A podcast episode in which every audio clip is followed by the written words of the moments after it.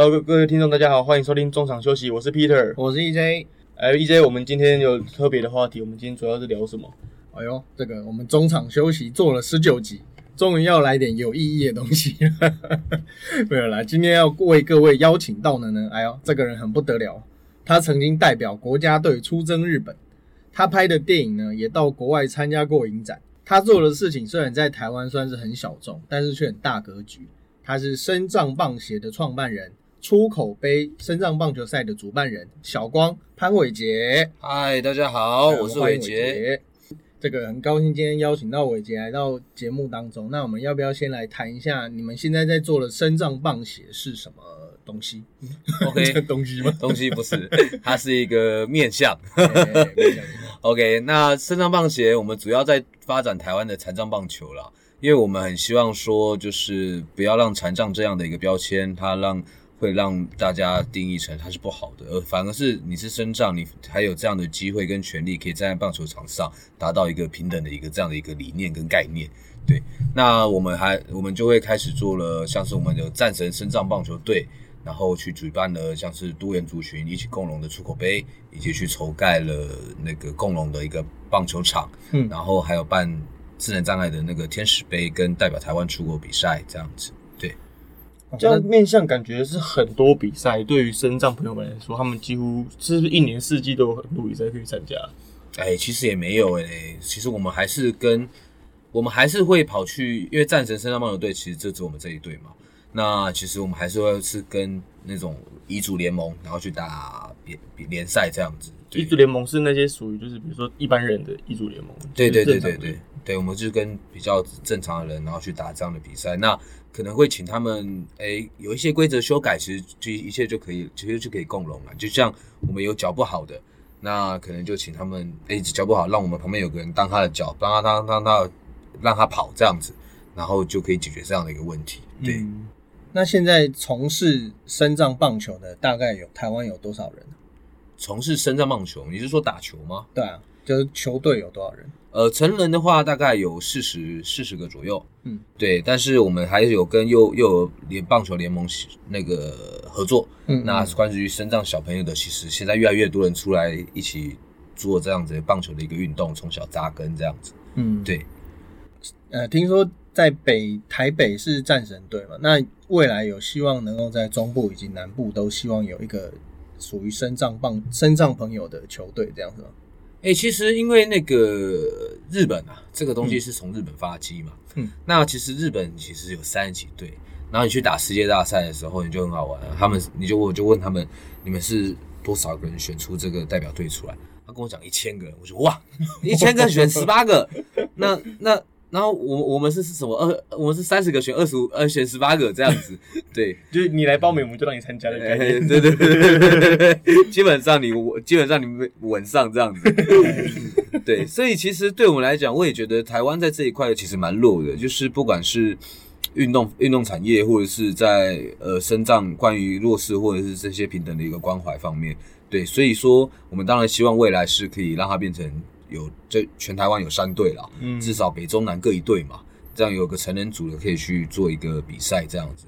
那其实我们现在球队最远的，你们猜是从哪里面来？北部吗？你们球队？我们球队主要集合都是在北部。嗯嗯，我觉得新组就算蛮远的，如果要练习的话，我们最远从金门来。搭飞机，对他搭飞机过来打打球，就为了打球，为了练球这样。对，为了练球，为了比赛，真的。然后我们也有花莲的啊，原住民，然后也有高雄的，然后坐夜车，然后搭高铁上来这样子。对，所以我们其实四面八方的人都有。嗯，对对对。你刚刚讲到，就是因为日本人他们的可能球员基数比较多，他们可以选到比较多人。嗯，对。那台湾的相对来讲，你只要报名就会选上，会不会是因为台湾人的个性比较？害羞一点点，然后或者是不敢跨出那一步。你觉？我觉得其实这应该是牵扯整个国家的一个问题。我觉得在日本，你不管是残障设施或什么的，它其实已经已经一种共融化了。它公我们去坐公车，公车它是会倾斜四十五度给轮椅上来的。但是在台湾，它还没有进步到这个样子，反而还是在分门别类。呃，一般人是一般人，然后所以才会有那么多的，比如说像立委或者等等出来去争取这样的权利嘛。所以对我们来讲，我们就是想要把这件事情让它普通话，大家都知道他可以打球，你就知道你你想打，你就算做轮椅好了，你就知道你也可以往哪边去。你就算一只手，你也知道你可以去往哪边去。我们最主要是想要把这件事情推广出去，让哎让台湾这个国家它可以更进步，可以更共融多元族群在里面。那我们知道出口杯现在已经到第七届了，是吗？所以过去六届，嗯，都是由深藏棒协这边主办。对，嗯，那今年今年有没有什么比较特别的地方？今年哦，今年第一个特别是变成两天的比赛，我们以前以往都是只打一天的比赛。那第二个特别是我们把不老也拉了进来，嗯，对，就是我们所谓的六十五岁以上的一个老人队，对对对。那所以因为以往只有女子听障跟肢体障碍，但今年再加了不老棒球队一起进来，一起去做一个共荣，因为其实。我们在老了之后，其实也是必须面临到身体衰退的一些问题嘛。其实，在这个这个福利跟未来的一个趋势来讲，它也我们台湾也应该必须去面对这样的一个问题。所以，我想说，就是把这些人集合起来，然后一起有机会在场上发声，有机会在场上找到他的威奥，他的出口。这样，那明年更想做的是，我们想把盲人棒球也一起拉进来，嗯嗯，对，做一个示范或表演赛，然后让让出口杯，它就是真正是属于多元族群的一个出口。每年都有一个这样的一个 party，一个盛事这样子。对，我们今年有呃原本的身障嘛，跟听障，还有不老，就是刚刚所谓的的六十五岁以上的长者，还有女生。那谈谈看女生加进来以后，呃，女生其实去年就有了，对不对？女生从第一届就有，第一届就有。对对对。那跟他们打的心得是什么？跟他们打的心得吗？其实我现在很少下场。我以前打了，以前打心得其实也不会说女生就比较比较。弱或干嘛？其实他们他们也有些人都还蛮强的，嗯，对。然后其实也打了你来我往，其实整个球赛蛮好玩的。那那不管那其实跟听障打其实也是很不一样。他们因为他们其实是没有声音的，大家能够想象能，他全场是没有声音，他们可能就是用手语去比。嗯，对，所以跟跟他们打其实是非常安静，就可能只有我们我们战神队这边比较吵，这样 吵闹，不怕吵到人。对对对对对对，不怕吵到人。对啊对啊，那其实我们跟不老还没打过，但是上次去看他们练球，发现还蛮强的哦。他们是很多那种职业球员，然后退下来。没有没有没有没有，他们很多也是老了才开始圆梦，就是像我我听了两个故事，一个是他他说他二四哎一三五喜胜，二四六打球。对他，你看他有多热血。然后另外一个是他原本是他是副队长嘛，然后他小时候因为工作他没有机会去打棒球，但是他长大之后可以去圆这个梦，然后去开始做这样的运动。对，那所以他们在训练起来，其实我看其实也蛮蛮有规模、蛮有蛮有规划的一个一个训练方案。对啊，去年是我第一次就是有机会采访到出口杯的赛事，然后我可以讲一下我的心得，因为我去年的时候看到一个选手吧。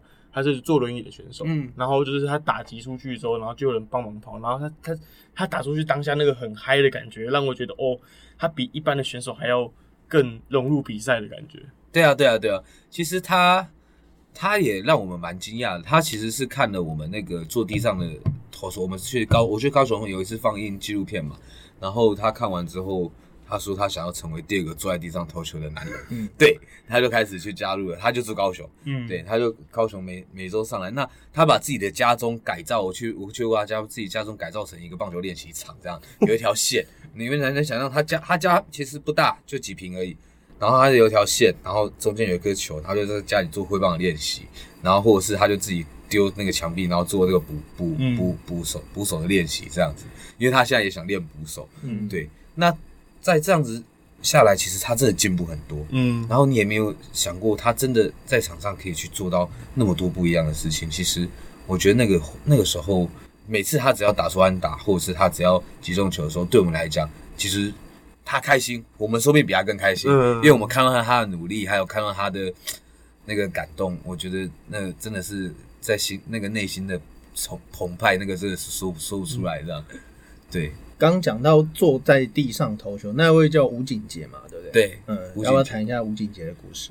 哦，吴景杰其实他是小时候是在威廉，算在威廉波特那个年代了。他小时候就跟爸爸妈妈、爸爸一起看棒，爸爸哥哥一起看棒球。那看棒球，他那时候就开始觉得他也想要打棒球，因为但他是小儿麻痹，然后双脚不良于行嘛。然后他就去问问看，他就想要打棒球，但是他的同学就说：“你是一个。”脚是一个残废，你怎么可以跟我们打棒球这样子？这么直接？对对对对对，我那时候因为我拍纪录片嘛，那时候我就问他，他就跟我讲这样一段故事。然后，但是我我倒觉得这个有时候这些磨难，他可能才会让你找到出口了。对，所以他在这个之后呢，他就开始去每天放学下课，然后就开始面对墙壁，然后自己丢球，丢到那个太阳下山，然后丢到那边的那个那个什么邻居哦，邻居就跟他讲说，哎。不要再丢了，已经十二点，我们在睡觉，你很吵哎。但是也因为这样子，他就真的练到哇，他可以投到一百一十几，然后可以坐在投手丘上面去三振那个每个打者，我觉得他真的是让人很惊艳。然后尤其我们去美国去去日本比赛的时候，他一上场，然后那个时候全场就全全部安静了，因为看到有人坐在投手丘嘛。然后那时候裁判就走过来，裁判就说。你要干嘛？然后我们就开始翻译嘛，然后他就说，他就开始翻规则，到底可不可以坐在投手丘上面投球呢？连第一次遇到，连日本都没有吗？没有没有，完全没有一个人遇到一个这样的事。然后到时候 OK 让他投，然后他一投出第一球，哇！你看全场全部都是闪光灯，啪啪啪啪啪，然后后面每个人都跟他握手敬礼，说没想到你可以做到这这么。这么震撼人，我我觉得他还是名副其实的黄金潜水艇。哎，对对对对对对对对对对名副其实，他是离地表最近的。对，我相信很多听众会跟我有一样的疑虑，就是因为深藏棒球队他们一定有很多不同不同呃部位的深藏朋友。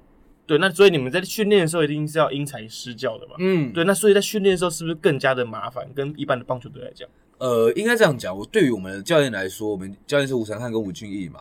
对，那他他们来讲，他们其实一开始找他们，他们也也有跟我们讨论过这个问题。那他们就说，他们就开始自己会拿球棒，他们也没有一只手打过球啊。对，他们就开始一只一只手去挥棒，然后看看到底要怎么样教一只手挥棒。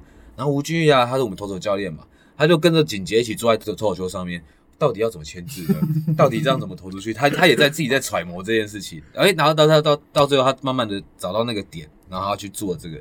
对，所以一定是因材施教。嗯，对。那但是每个人反而也一定会有他的方法去做到打棒球这件事情。而且每个选手的回馈都不一样哦。对对对对对对对对。其实美国大联盟也有人是独臂投手。对，以前洋基队的。嗯。那我们看到这种人在这个这么高。规格的这么高层级的比赛场上奋战，我们都会觉得很不可思议。但其实，在台湾的一一个地方，也有这么一群人，他们在做他们觉得很日常的事情，就是打棒球。嗯，那打棒球在从那从我们刚刚讲那么多这个队友的事，我们来谈一下小光，你来谈我们我们来谈一下小光你自己的故事好了。我自己的故事吗？对啊，你是说我怎么打棒球？对对对对对。OK，我我我是我本身是左手肌肉萎缩了，嗯，那那个时候是两岁的时候发烧，然后就神经烧断，然后其实大家也都不是一开始其实不是左手是完全不能动的，然后大家都不知道发生什么事，直到医生就说，哎，你这个可能是神经上面问题，你回家吧。你能动的能动，不能动的不能动。哇，这听起来很很无言哦，对不对？好险现在可以动，是遇到用功用功医生啊？没有，因为真的是大家做什么检查、抽骨髓啊，什么都做了，但是你真的都找不出问题出来。对，然后后来好险他可以动，但是也因为这样子，造成他在我在拿东西或体重物上面会很不方便。嗯，对，所以说。但是你一定会想要跟大家一样，从小的生活环境嘛，大家都教导着我们一定要跟大家是一样的，一定要守规矩等等的，对。但是你会发现，哎，自己竟然没有很打篮球的时候没有办法很帅的运球，为什么他们都可以做到那种华丽的动作？然后或者是跑步的时候啊，人家手可以摆那么大，然后我每次说大队接力的时候，我就说我不要跑，我我有气喘，有用另外一个理由去掩盖过去。对，你会发现自己明明自己好像很多东西都都没有办法赢过别人。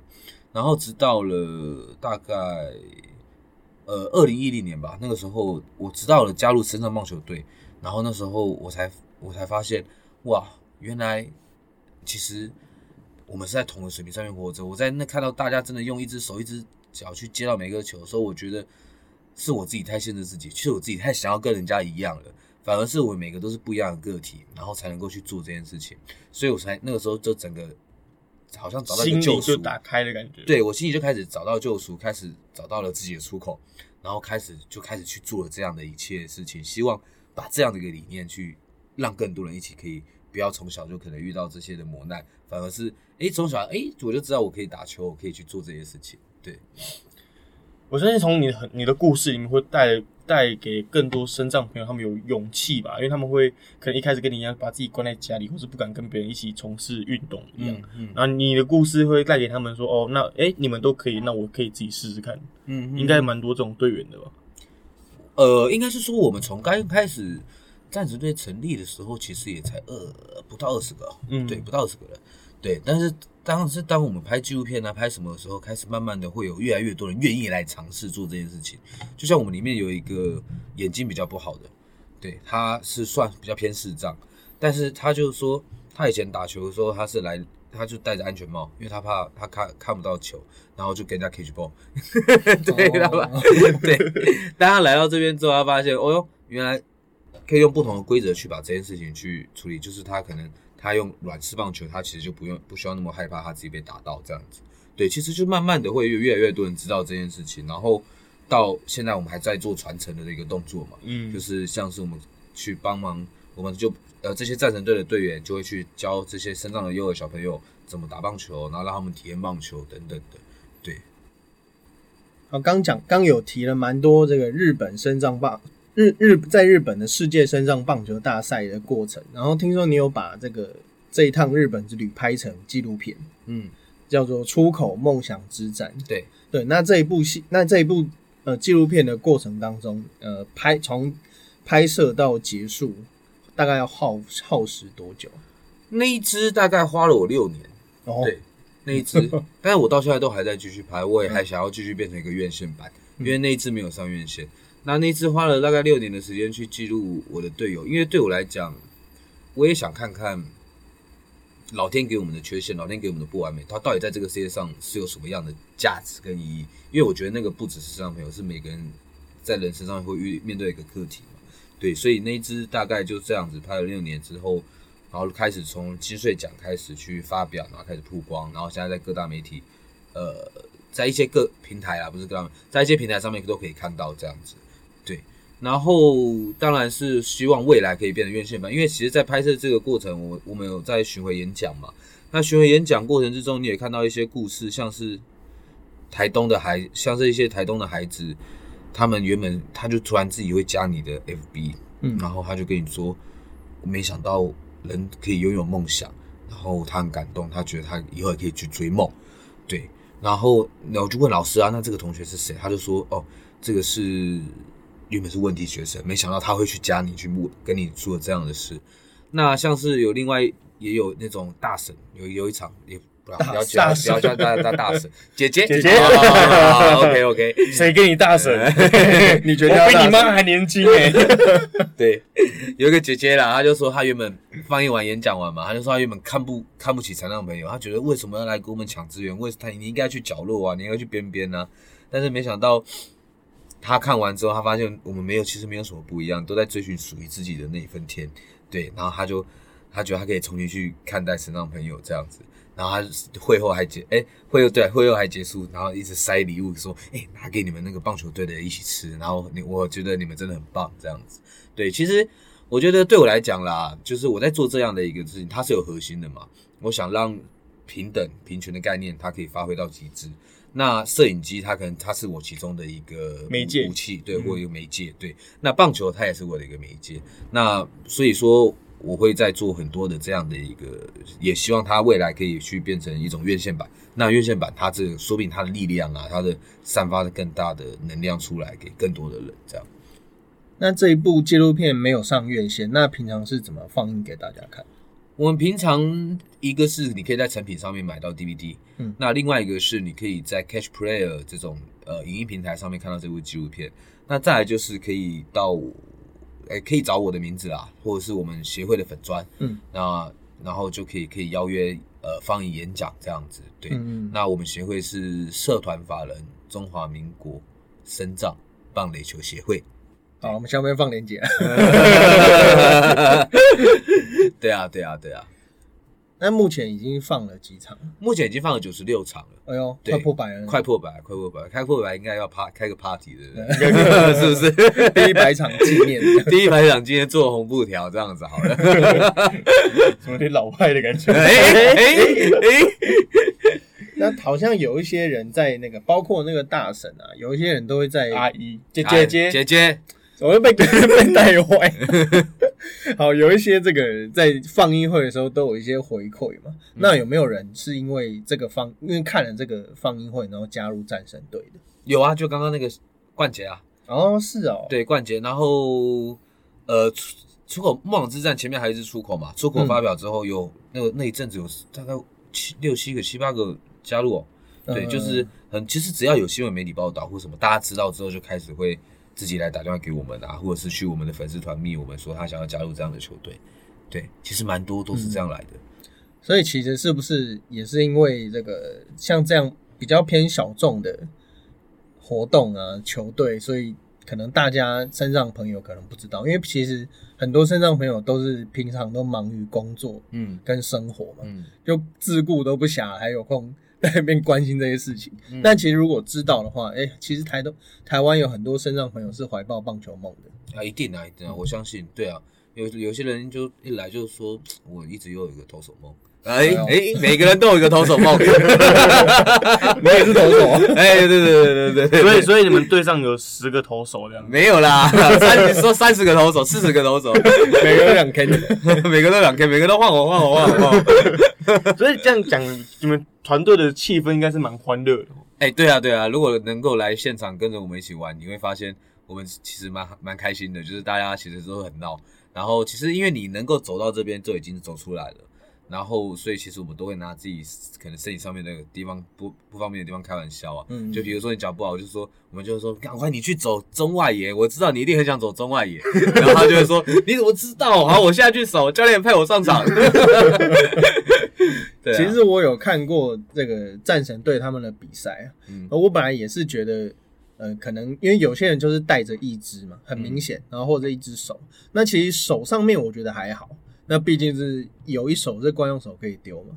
那像一垒，像有一些不良于行的人，他可能站一垒，嗯，我就觉得这个可能就只能接球，但没有我看的那一场，那还有扑球，对对对，就是界外球那种，我可能都不一定能够完成接杀，他竟然可以扑冲出去，然后把它扑扑接完成。对，那那一幕其实蛮我印象蛮深刻，就有点 touch 到我的。对，其实我们蛮多这种的，就是比如说他脚不好，然后他就会。你就会看到他就是冲冲冲冲冲一拐，然后把每那个球扑倒，然后滚在在地上滚好几圈，嗯，这样子。其实当下看到画面是很震撼的，嗯。但是虽然我们都会开玩笑说你是不是故意跌倒，有哭有交代，你是故意跌倒，然后要要镜头，对不对？对啊。但是其实他们真的是很奋力的在场上把每一个球接到。像上礼拜我们比赛有个呃一垒一垒，他就是小麻痹嘛，他就是接有一球就不小心接不好。他他就扑下去接接不好，然后就没有，然后球打到眼镜，然后然后这边就流血了，这样子，眼睛那边就流血。对啊，所以在场上其实我们每个都是很努力的去，一定要把每个球搞定，每每个球接杀掉，这样子。嗯，对。好，那再回来谈一下今年的出口杯，今年是十月三号、四号嘛？对，十月三号、四号在新生公园棒球场。嗯，不用门票嘛？不用门票，但是大家可以来。我因为我一直很希望的是这件事情是大家一起去参与去改变，而不是用可怜的角度去看待这些人。嗯，当然，我觉得那个才是一个真正的一个平等的世界。对，所以我们会开始，我们有出了一些像是义卖的商品。对，然后其实是大家可以穿着那件 T 恤啊，我们然后一起来现场，然后帮这些帮这群人一起加油。对，还有毛巾啊、方巾等等。嗯。那其实有一些人可能会在脸书有看到，你们今年的亲善大使，听说请到了一位不得了的人物。嗯，对对对，你那一位是，他真的很不简单了。我觉得，我真的觉得，我看了他的故事哦，哇，好，不要卖关子了，是谁 啊？他是江建明呐。哎呦，哇，他也是不放弃的一位。当初怎么会想要请到阿搞江建明来？因为其实我们在看他的故事的时候，其实也会觉得说。他从他永远他就是没有放弃他自己的这样的一个人生，然后他一直在棒球上面坚持，嗯，然后不管是他最后变成侧头，不管是最后还是变成野野手或打者，他是他一直站坚持的站在场上，是跟这群人，他们就算大家都不看好他们，他们还是站在场上去最去找到属于他们自己的出口。我觉得那个这跟我们主力的出起来是很大很大，就是他对于棒球执着，跟于跟至于我们球队的话是差不多的。对，我觉得不止我们球队，就像我们女子啊，跟跟不老一样嘛，对他们不会在乎别人的眼光，然后坚持去做的这件事情，我觉得那个是很动人的。嗯，对对对。因为其实江建明以前在高中强速的时候就已经名满全国，嗯，但那时候就很有名，嗯，然后后来到了这个日本更是不得了，可是而且还那时候还。用十八号嘛？嗯，对对对对，他是用这个独麦巨人十八号，就是王牌投手的象征。嗯，但是可能一些伤势啊，然后跟一些呃改姿势的问题，然后后来就回到台湾。然后据说他后来还呃有一阵子就是没有在打棒球了，又去做一般的工作。嗯，然后是因为有一次他担任日本球队来台湾的翻译，嗯，他是当管理吧，还是翻译？然后呃就重新跟棒球接上线。然后也决定回到棒球这条路，然后是在甲组，在甲组打球，然后后来也很努力，然后一直到甚至加入了中华代表队，就等于说重新披上中华队的战袍。所以他的奋斗精神，还有他这个从谷底爬升，从以前大家都说什么啊，这个人就是不受教啊，这个人就是态度有问题啊，然后但是他直到现在，他也承认这些事，然后直到现在，然后他能够用很。很稳定的心态，然后他现在也有当教练嘛，嗯，然后也是重回到棒球这个他最他最钟爱。有些人就是天生来打棒球的，哎，对，对我可以有时候就是有时候有时候场上不是会有什么英雄命嘛，嗯，有时候我真的觉得冥冥中自有注定，有些人就是就是你天生注定就是吃这行饭的。我觉得江建敏这个真的是很不错的选择。对啊，对啊，对啊，对啊，其实他人也很很很好玩。我我刚刚听了你讲了很多，就是关于肾脏棒血的一些事情，还有球员的一些事情，让我想到我以前在看的一本井上雄彦的漫画，嗯，Real，里面内容好像有点轮椅篮球，对对，轮椅篮球，虽然虽然项目不太一样，但是内容其实都一样，是很激励人心的嘛。对，那我觉得就是要怎么讲？就是虽然我们都是正常人，但是以正常的心态看那些选手的话，我觉得他们的毅力或对于那个运动的坚持跟执着，比我们还要更强烈一点点。嗯嗯嗯嗯。对，所以你那你觉得他们是不是呃，他们对于犯错的几率或自责和气馁吗？我我我我觉得我以我自己的例子好了，因为我没办法代表他们嘛。嗯。OK，那其实我我觉得你会不想要被人家看不起，这是实在话。你会觉得是说，OK，我今天是有，我今天可能做的不方便，但是我一定有方法可以去解决这件事情。那我就算，因为因为我不会，你不会想要在场上是输给这些人的，嗯，对，所以对我们来说，就一定会一定会低落，也一定会失败，但是也因为这样子，让我们会更想去往前爬，说我可以超越你，我也可以赢过你，你们凭什么把残障定位为弱势，或者是把这些人？我们定位为不好的一群人，对我觉得那个是我们都会有的一种信念吧。所以在心态上，你们也常常把自己觉得我就是一般人，跟别人没有不一样。对啊，对啊，其实很多时候会是这个样子。我觉得，呃，本来就是应该是说，就像有一个有一个照片嘛，有一个照片是有一个阶那个围墙是一样的，但是有人就是高，有人就是矮嘛。但什么叫做平等？是让这群矮的人下面有一个阶梯可以踩着，跟高的人在一样的高度去看到这个外墙的外面，那才是平等嘛？对，所以对我们来讲，我们也是在更用用这种方式去证明自己，我们也可以做到这些事情。对，讲到这边，我以前采访过这个帕奥，就是残障奥运，然后那时候是去跑残障篮球，对，就是刚刚 Peter 讲的残障篮球，然后那时候呃采访的过程中，我也听到这样一句话。就他们并不是想要被特殊对待，而是想要被大家当成一般人。嗯，那确实也是如此啊。像最近这个，无论是性别平等啊，或是很多的这个，例如说黑人的议题，其实大家都没有说要求哦，我把你当人看，还是什么 都没有说要求什么特别的待遇，什么保障名额啊都没有。嗯，其实就是希望你不要有特别的旗舰而已。嗯，对，我想身上棒鞋的成立的宗旨，还有出口杯的宗旨，应该也也是这样。因为毕竟大家的成，大家出发点可能不一样，但是呃，我们没有必要为了这种后天的事情，然后去对某些人贴上标签。或者是有一些先入为主的观念，嗯嗯嗯，对啊，那我是希望有朝一日大家可以为胖子平反啊，胖子很可怜，所以以后铺梗铺这么久，就只是要讲这句话而已。我请身上棒起来，就是为了要成立这个肥仔联盟，肥仔肥仔好吃联盟，我胖我骄傲，OK 可以。好，那最后谈一下这个身上棒血有未来，就是未来的最终目标。最终目标，对啊，统治世界没有了，什么统治？改变世界，统治宇宙，改变世界。未来最大的目标，其实我们觉得，我们也可以，是不是也可以像中华职棒一样？其实它是一个职棒变成一个职真正的职业一样，它是它是一场秀，它是一个就像摔跤选手嘛。进来，其实我觉得它是可以变成一个嘉年华，变成一个 party，大家是可以进来。有这样的一个联赛，然后有一个自己的球队支持，嗯，然后大家看这些人已经不是在看着特殊，而是他们哇，这些人好厉害。所以，我们未来最大的目标一定是可以希望可以像中华职棒一样成立一个这样的一个职棒职棒产业。那对于比较近的话呢，是我们台湾是不是也可以自己办一个亚洲杯？不一定只有日本可以办嘛。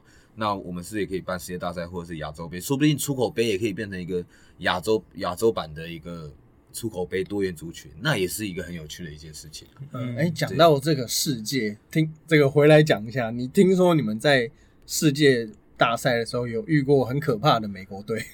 哦，对啊，他们是那个海军陆战队，他们是海军陆战队那种波斯湾战争被炸断的嘛。哦，然后 然后政府因为政他是政府的财产嘛，对不对？然后政府就养他们嘛，那他就给他的脚，然后就问他你那个脚多少钱？他跟我说一只脚一百万台币。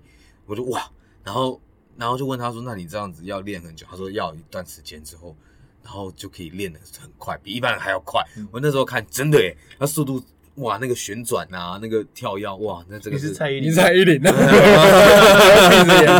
他他是没有闭着眼的，就是之前奥运那一个刀锋战士，嗯，对，那他那个脚，对对对对，那真的真的不夸张，那可以投了一百四。一百四，对对，真的没有在夸张，他们真的投一百四。选手上去会不会抓去？哎，不会啦，其实蛮开心的，所以可以对到这样的选投手，就靠科技。对对对对对，靠科技跟财力是美国嘛？讲到财力，这个大家要怎么支持身上帮鞋？OK，转的有点硬，不 过 OK，可以可以可以可以可以接受。那其实除了刚刚我们讲的粉丝团嘛，然后。来来追踪我们之外，那其实我们未来我们也有在到处有放一些零钱箱，然后在粉其实，在粉丝团上面都可以看到这些讯息，然后和我们的义卖的 T 恤等等的，然后当然，然后未来未来也有那种定期定额的信用卡支持。那我们最希望其实是大家一起参与啦，然后不用用可怜角度，我们用一起参与去改变这个世界，那个才是最重要的。对，十月三号、四号，新生公园棒球场。对，然后一定要来帮这群人加油。然后你一定可以看到很不一样的一场棒球赛。嗯，好，我们今天谢谢小光来跟我们分享这么有意义的活动以及赛事。